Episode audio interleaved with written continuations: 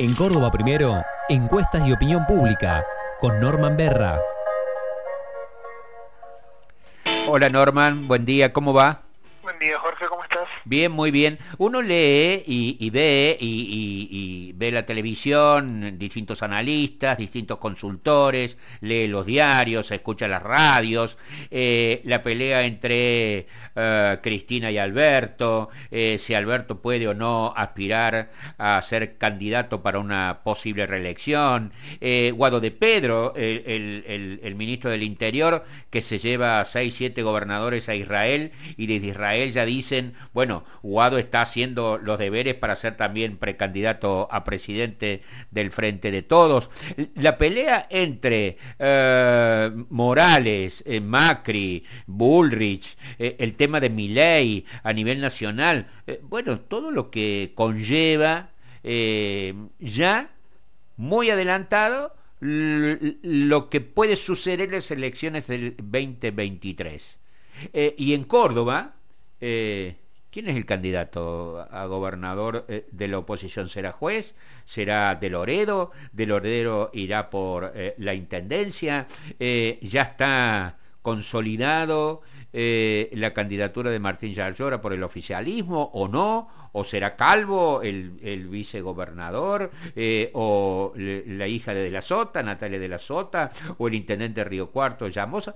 Vaya a saber, pero para, eh, para volver y poner los, pies, los piecitos aquí en la capital. Leía eh, un análisis tuyo en cba24n.com.ar eh, sobre el factor capital en las encuestas. Esto es, ¿cuál es la opinión de los cordobeses sobre lo que nos pasa a los cordobeses con los gobernantes que tuvimos y que tenemos en Córdoba Capital?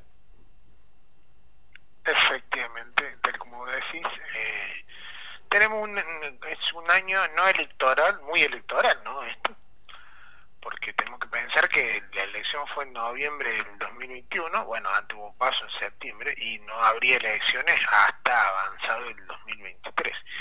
Y sin embargo, la política está tan intensa que parece que fuera a haber elecciones este año, lo que hay este año en realidad es el Mundial de Fútbol, ¿no? Supone que por ahí la agenda debería estar un poco más despolitizada o más descentralizada, pero no, no sucede así. Eh, efectivamente, los políticos están en este en este caso, Norma, mi única preocupación es que Messi llegue bien a noviembre y, y que peleemos el Mundial. Sí, sí, yo, nosotros en, la oficina hacemos un chiste, bueno, y por ahí se, hay un meme que anda por ahí también en, la, en las redes que dice a todos los docentes, eh, dígale a, eh, recuerden a sus alumnos que noviembre es mundial, cosa que aprueben todo antes y no tienen que estar estudiando en medio del mundial. Y algunos en la oficina decimos, ah, de chiste por supuesto, bueno, este es el año más corto del mundo, a partir de noviembre no labura nadie.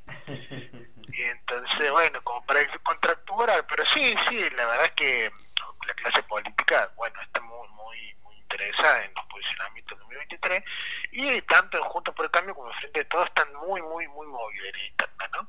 Pero bueno, acá en Córdoba lo que nosotros estamos viendo como fenómeno básicamente es que tenemos dos, dos frentes con dos realidades muy diferentes, ¿no? vamos a hacer un pequeño repaso. Hacemos por Córdoba, tiene eh, un, intendente que es Martín Gardora y un gobernador que es Juan Schiaretti, muy bien valorados. la imagen positiva de Schiaretti en la provincia es 66%, una barbaridad.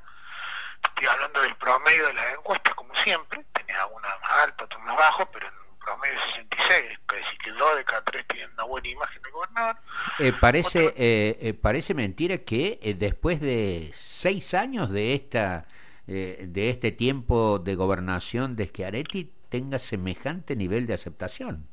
Sí, sí, es un dirigente que, como hemos dicho, su virtud es que él no polariza opiniones, entonces siempre transita, digamos, ahí por una avenida donde logra, digamos, eh, un posicionamiento en torno al consenso. ¿no? La negativa es el 31, una negativa que si se quiere, bueno, una alta negativa, pero contra una positiva del 66, este, el saldo a favor es ampliamente verde, digamos, para ponerle colores. ¿no? Eso estamos hablando en toda la provincia, ¿no? Porque el gobernador eh, gestiona toda la provincia. Si yo miro la imagen de Martín Yarlora en la ciudad de Córdoba, tengo una imagen positiva en el promedio del 59% contra un 35%, cuando yo te hago una serie de encuestas que miden la imagen polarizada, o sea, positiva o negativa. O sea, no te doy la opción de la regular. Cuando yo te, obligo a responder así, las últimas 10 encuestas que miden de ese modo tienen una imagen positiva del 59% contra una negativa de 35, no tan tan favorable como la del gobernador, pero también muy alta, digamos, para un dirigente que además es más, más novedoso, ¿no? O sea que también ahí él está muy bien. Y si yo lo mido ya ya ahora, no a nivel ciudad, sino en toda la provincia, para compararlo linealmente con gobernador, eh, no ya no como intendente, sino como dirigente y, en todo caso potencial candidato, me da una positiva de 57 contra una negativa de 35, que también digamos, tiene un saldo favorable de 22 puntos holgado, ¿no? Hay otra forma de medir, que es la que nosotros usamos en Delfos, en este caso no está dentro del promedio, sino que está por fuera, que es donde le damos la posibilidad de responder regular al entrevistado, ¿no? No es ni mejor ni peor que la otra, es otra forma, ¿no? Y acá es interesante porque bueno, lo que nosotros hicimos fue comparar la imagen de Yarlora con la imagen de los intendentes anteriores en el mismo momento de su mandato, o sea, cuando llevaban dos años y moneda unos meses al frente, ¿no? Ah, mira vos, o sea, eh, las encuestas que eh, la propia consultora Delfos había realizado en su momento con, con la actual de la actual gestión de Martín Yarlora. Exacto, entonces comparamos Yarlora a los dos años y tres, cuatro meses con juega a la misma altura, Mestre hijo a la misma altura y así, ¿no es cierto? Entonces Yarlora ahí nos da 49 de positiva, o sea, 7 de muy buena y 42 de buena, un 49, casi 50.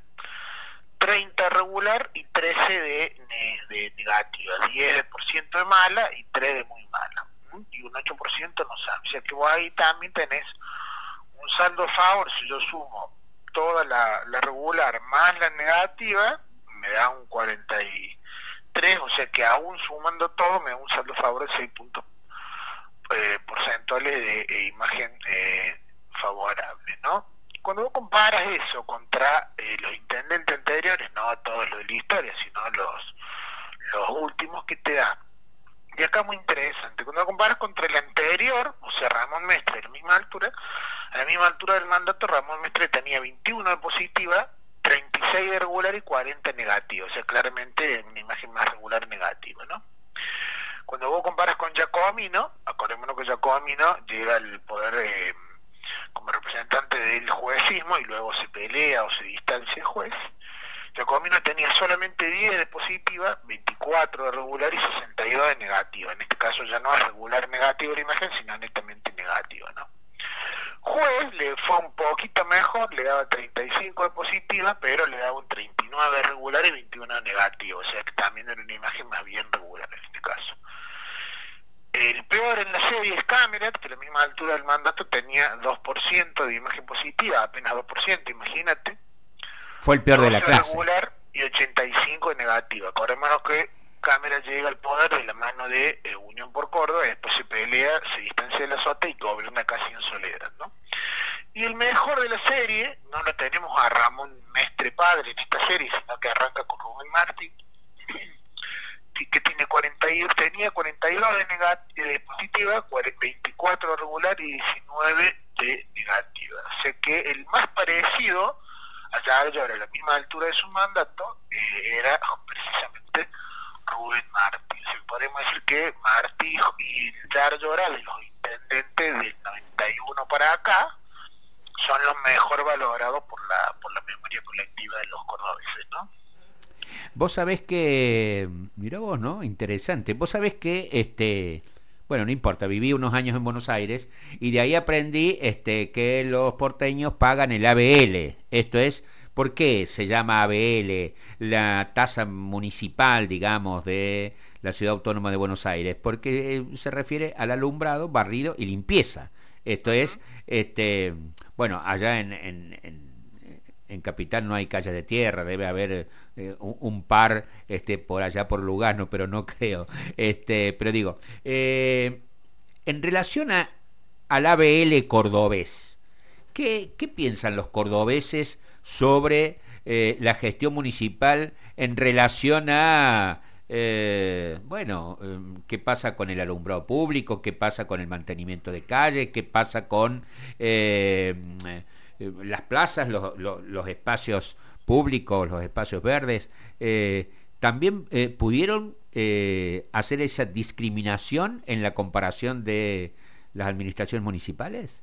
Sí, efectivamente, lo que hicimos ahí mi método, como, como vos sabes y saben todo, la audiencia de producciones, no quedarme nunca con una encuesta, ni siquiera con las propias, como en el caso de Delfo ahora, sino comparar también con, con otras encuestas que están circulando, en lo que se pueda comparar, por supuesto.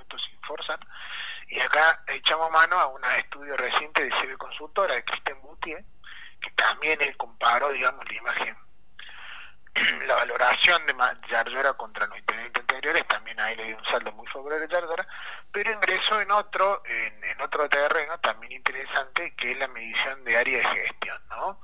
Eh, entonces midió, por ejemplo, el mantenimiento de espacios públicos y comparo, en este caso, no, no en su momento, como hicimos nosotros, los intendentes, sino el hoy contra el, el ayer, ¿no? Entonces le dio primero lo que digo es que en todos los aspectos de valor Yardora le ganó a los antecesores, ¿no? Y donde mejor le fue fue mantenimiento de espacios públicos, 53% casi, casi 54%, dice que Yardora es el que mejor gestionó ese aspecto, lo juez y Mestre con 11%, eh, ahí en empate técnico, juez y Mestre esa valoración, estamos hablando de Mestre hijo, ¿no es cierto? y de Comino quedó muy atrás, 2,5, ¿no? El 22,2% en este caso dijo no sabe. El segundo lugar que mejor le dio a Yara fue mantenimiento de calles, donde le alcanzó 47,5, dijo que él fue el que mejor gestionó eso. Y de nuevo acá Juan y Mestre rondan el 11%, ¿no? Con Jacomino en 2% y casi 28, no sabe. Y el tercer aspecto que mejor le dio fue alumbrado público Ahí Yardor alcanzó casi 44%, Mestre acá lo supera juez, alcanzó el 18% y juez rondó el 10%, ¿no? En este caso, él no sabe trepa 26%. Y esto es interesante porque volviendo un poco al hilo inicial, lo que nosotros vemos como síntesis es que el, Hacemos por Córdoba tiene hoy un problema de oferta política. ¿Por qué? Porque eh, es que Areti, que está muy bien, no puede ser reelecto. Hubo en algún momento una, un globo de ensayo, decir que por ahí podía ser candidato a intendente, como en su momento Capitanista hizo en Chaco, que fue de gobernador intendente, después Vigo lo salió a desmentir como diciendo que eso era imposible. Yo no digo que imposible, pero es poco probable con esa desmentida.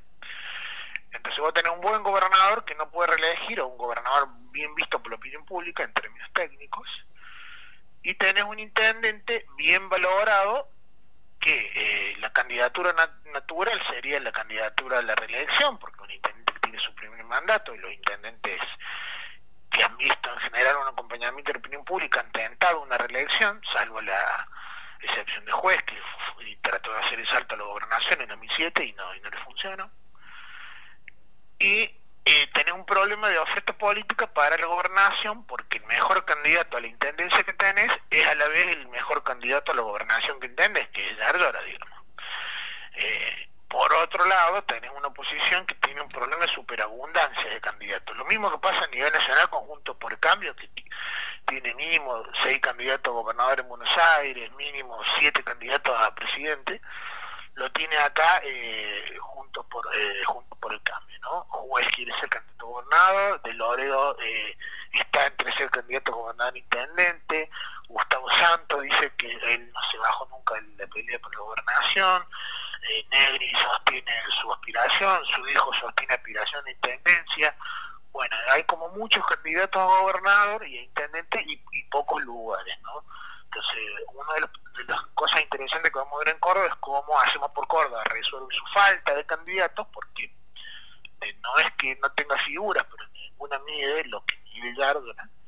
Y por otro lado, Juntos por el Cambio tiene el problema contrario, ¿no? Demasiados candidatos, demasiada agite interno y poca claridad con cómo se va a resolver ese proceso, con el antecedente negativo del 2019, donde hasta el final Negri y Mestre aflojaron y esa división le allanan, por supuesto, el, camino a una victoria mucho más cómoda de Schiaretti, ¿no? Al final la vida suele ser difícil o por abundancia o por escasez. que tengas un buen fin de semana y feliz Día del Trabajador mañana, por más que nos toque en domingo. Así es, feliz primero de mayo para todos ustedes y la audiencia. Chao.